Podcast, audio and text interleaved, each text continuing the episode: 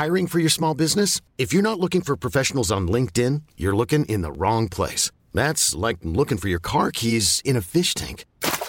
LinkedIn helps you hire professionals you can't find anywhere else, even those who aren't actively searching for a new job but might be open to the perfect role. In a given month, over 70% of LinkedIn users don't even visit other leading job sites. So start looking in the right place. With LinkedIn, you can hire professionals like a professional. Post your free job on linkedin.com slash achieve today. Bonjour à toutes et à tous. Bienvenue dans le podcast La Sueur. On s'installe, on va parler d'Eagles FC, on va parler des savons Onae et du pack du Baddest Motherfuckers in the Game. Il n'en reste plus que quelques-uns sur le site onae.fr, mais surtout de Eagles Fight Club. Le Eagle Fight Club, l'organisation de Habib Nurmagomedov qui là euh, s'apprête à faire son entrée aux États-Unis à Miami dans les prochaines semaines et vous allez voir la carte est assez chargée, assez impressionnante franchement. On voit tout ça avec Rust, surtout il, prend des choix, euh, enfin il y a des choix qui sont faits qui sont assez intrigants par rapport à ce que fait l'UFC. Bref, générique.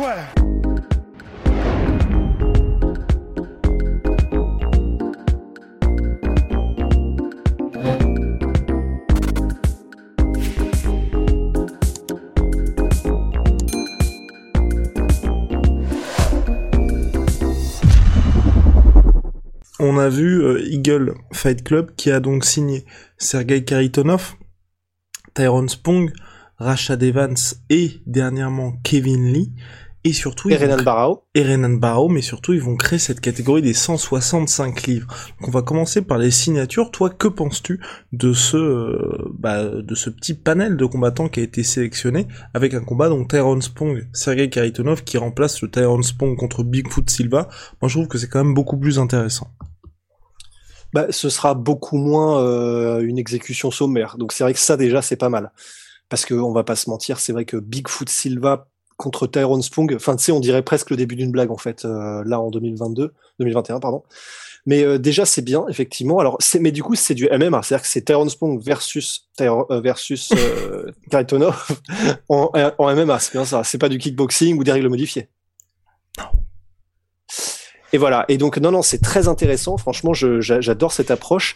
Et puis, euh, bah, entre guillemets, c'est un petit peu l'approche qu'essaye de mettre en place le Bellator depuis euh, bah, maintenant euh, dix ans, quoi. C'est-à-dire de, faire des matchs qui sont pas forcément ce qui se fait de mieux en termes de MMA pur, c'est-à-dire bah, quand tu vois par exemple, je sais pas au Bellator, tu vois c'est Dada 5000 contre Kimbo Slice ou Ken Shamrock versus enfin versus euh, Gracie, Royce Gracie. Donc, c'est des matchs qui sont à haut potentiel d'intérêt médiatique, si, si jamais c'est un truc qui se dit, mais qui ne sont pas forcément, entre guillemets, ce qui se fait de mieux dans le monde du MMA. Mais ben, je t'entendais tout à l'heure dans une réunion que tu avais parlé de brand awareness, donc en fait, en gros, de faire connaître un petit peu la marque et de faire grossir une marque avant de pouvoir donc en tirer profit, euh, donc le Bellator et enfin de toute façon ça s'applique absolument à tout, toutes les entreprises. Et ben c'est vrai que pour cette phase-là de Eagle FC, qui est ben, la phase où il faut qu'ils grossissent le plus possible pour vraiment se faire une renommée autour du monde, pas que dans le microcosme du MMA, ben c'est vrai que c'est quand même une très très bonne, c'est une très bonne opération. Enfin moi c'est un, comment dire, on peut pas être l'UFC du jour au lendemain, donc en tout cas, moi, je pense que c'est une très très bonne manœuvre. Et en plus, enfin, ce sont non seulement ce sont des gens connus, mais en plus de ça, ce sont pas. Enfin, oui, c'est peut-être pas ce qui se fait de mieux en termes de MMA, mais c'est pas non plus ce qui se fait de pire parce que clairement, Tyrone Spong, euh, Renan Barrow, donc ancien champion UFC, Tyrone Spong, ancien champion du Glory, euh, enfin qui a fait déjà un petit peu d'MMA aussi, monstre absolu euh, en pied-point.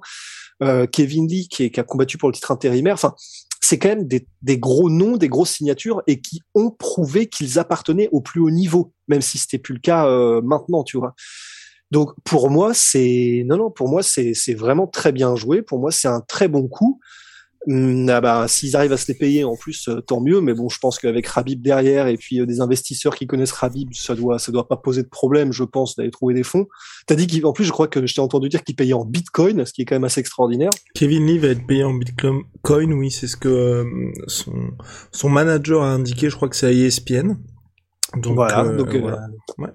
c'est quand même marrant. Donc ils font vraiment, ils font énormément de choses soit différemment de ce qui se fait actuellement, soit ils, reprennent un petit peu des recettes. Donc là, on parlait de Bellator qui fait ça, mais en réalité, c'est ce que fait aussi le KSW, c'est ce que, enfin, en gros, n'importe quelle organisation qui a des prétentions euh, un peu plus que nationales ben, va essayer d'aller trouver des, des, gros noms, quoi.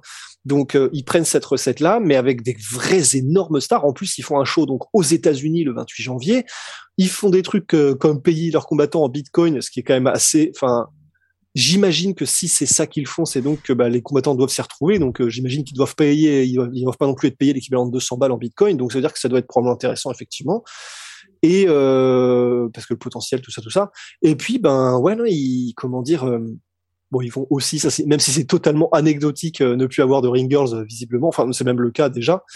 Donc euh, non, non, c'est vraiment intéressant. Ils font des choses très intéressantes, je trouve, et c'est, je trouve que c'est c'est un vent de pas de fraîcheur parce qu'on l'a dit, c'est des trucs qui sont un petit peu vus, mais ils ont l'air de vouloir faire les choses bien. Et je suis très curieux, je sais pas pour toi, de voir ce que ça va donner et l'ampleur que ça va prendre. Vraiment. Alors moi, je suis curieux pour deux raisons, Rust. D'une part pour Kevin Lee parce qu'enfin, il va évoluer dans la catégorie dans laquelle il aurait dû évoluer pour donner son plein potentiel. Je parle de cette catégorie des 165 livres à l'UFC. Il y a énormément de combattants qui sont soit trop petits pour les welterweight ou trop grands pour les lightweight qui font campagne depuis longtemps pour cette catégorie-là, parce que vous le savez, ces catégories de poids, ce qui font qu'elles sont aussi denses, c'est parce que le l'humain de taille moyen est dans ces poids-là, si vous voulez. Donc c'est pour ça qu'il y a énormément de monde chez les featherweight, chez les lightweight, chez les welterweight, mais qu'ensuite quand vous montez chez les middleweight et chez les heavyweight, il y a tout de suite moins de monde parce que nous ne sommes pas tous des Golgoth tout simplement.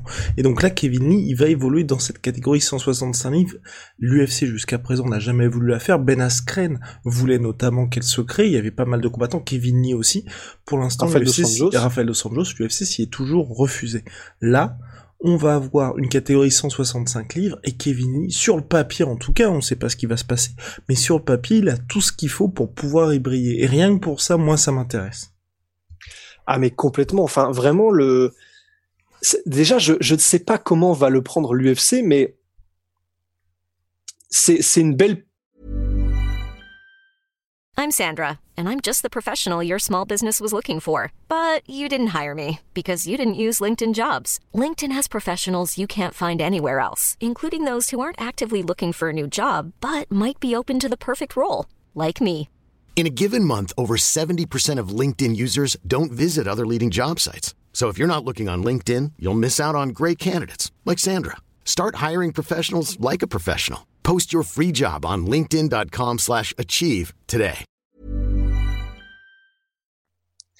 De la part de Khabib, c'est je trouve que c'est stylé parce que c'est donc tu l'as dit quelque chose et, et, en plus enfin on peut même aller plus loin, c'est même pas que l'UFC euh, n'était pas chaud, c'est que Dana White, mais vraiment était catégorique. Ça ne nous intéresse pas, on n'en veut pas. Et surtout qu'il y avait eu des discussions pour faire le combat Habib contre Georges Saint-Pierre en 165. Je me souviens de ça. Parce que Georges Saint-Pierre voulait pas faire l'effort de descendre, enfin faire l'effort dans le sens euh, tout abandonner pour être dans une catégorie dans laquelle il avait jamais combattu. Et Habib voulait, lui, ne pas monter en 77 parce qu'il a toujours dit sa catégorie c'est les lightweight.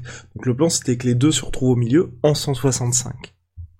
Mais voilà, et c'est ça qui rend, je trouve, le truc intéressant, c'est que bah, déjà, premièrement, c'est c'est enfin c'est vraiment une bonne chose pour le pour le sport que quelqu'un qu'une organisation de haut profil parce que même s'ils n'ont pas encore prouvé entre guillemets que c'était une organisation euh, de standing euh, Bellator euh, One enfin des grosses organisations mondiales bah, néanmoins ils bénéficient d'une grosse grosse comment dire façade médiatique. Et c'est vraiment cool que une organisation comme ça comme celle-là bah, décident effectivement eux de franchir le pas et en connaissance de cause, euh, en, en connaissance du fait que l'UFC eux non seulement l'ont toujours refusé, mais vraiment limite, euh, enfin vraiment jeter des crottes données dessus quoi.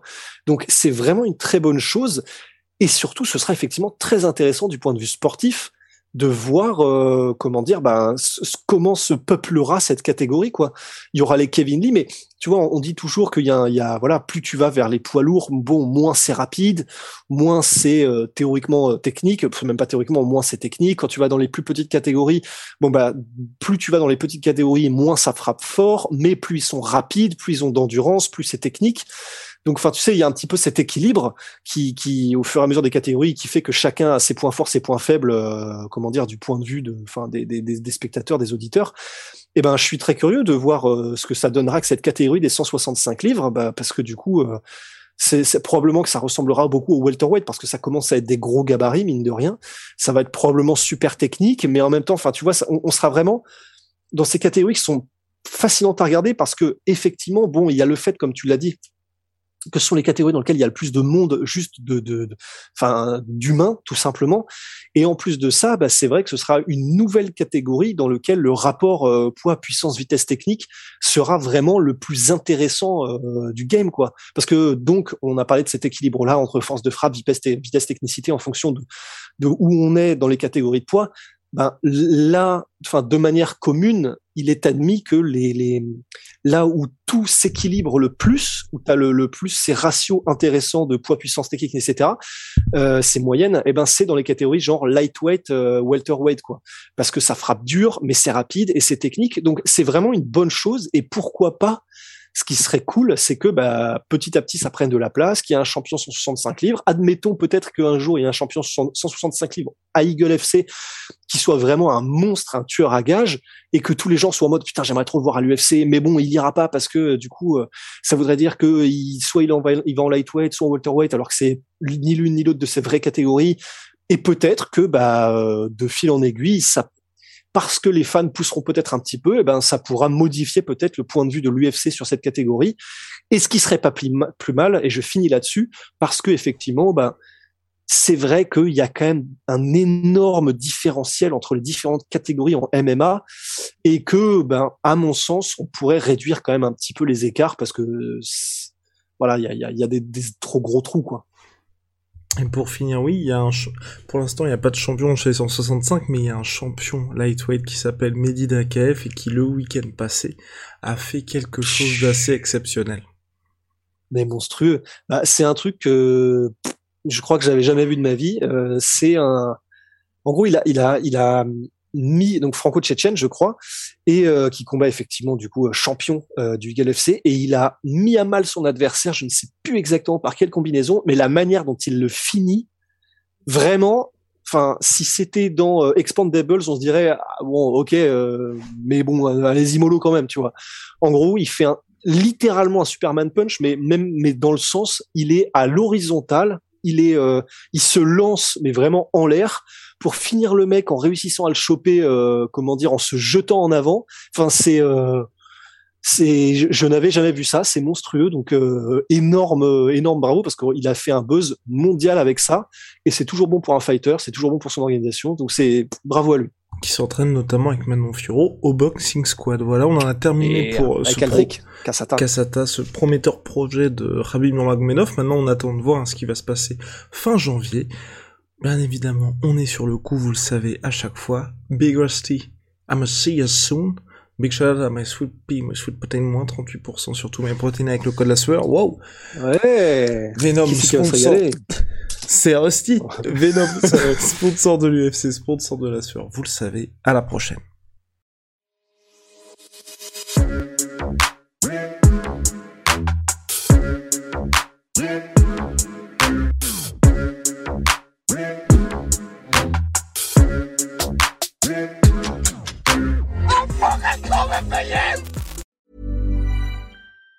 Even on a budget, quality is non-negotiable. That's why Quince is the place to score high-end essentials at 50 to 80% less than similar brands. Get your hands on buttery soft cashmere sweaters from just 60 bucks, Italian leather jackets, and so much more.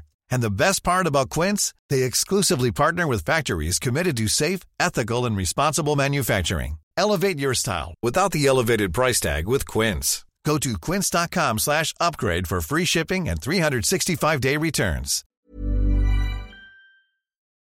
Et voilà, c'est la fin de votre épisode du podcast La Sœur. Si ça vous a plu, n'hésitez pas à nous mettre les 5 étoiles sur Apple Podcast ou sur Spotify. Vous pouvez aussi nous laisser un petit commentaire, ça nous aidera beaucoup. Et si vous voulez aller plus loin avec nous, vous tapez La Sueur sur toutes les plateformes ou sur les réseaux sociaux, vous nous trouverez. Et là, vous nous écoutez très certainement en audio. On est aussi en vidéo sur YouTube, mais également sur Snapchat. Là encore, vous tapez la sueur et on sera là. Merci de votre fidélité et à très vite pour de nouvelles aventures.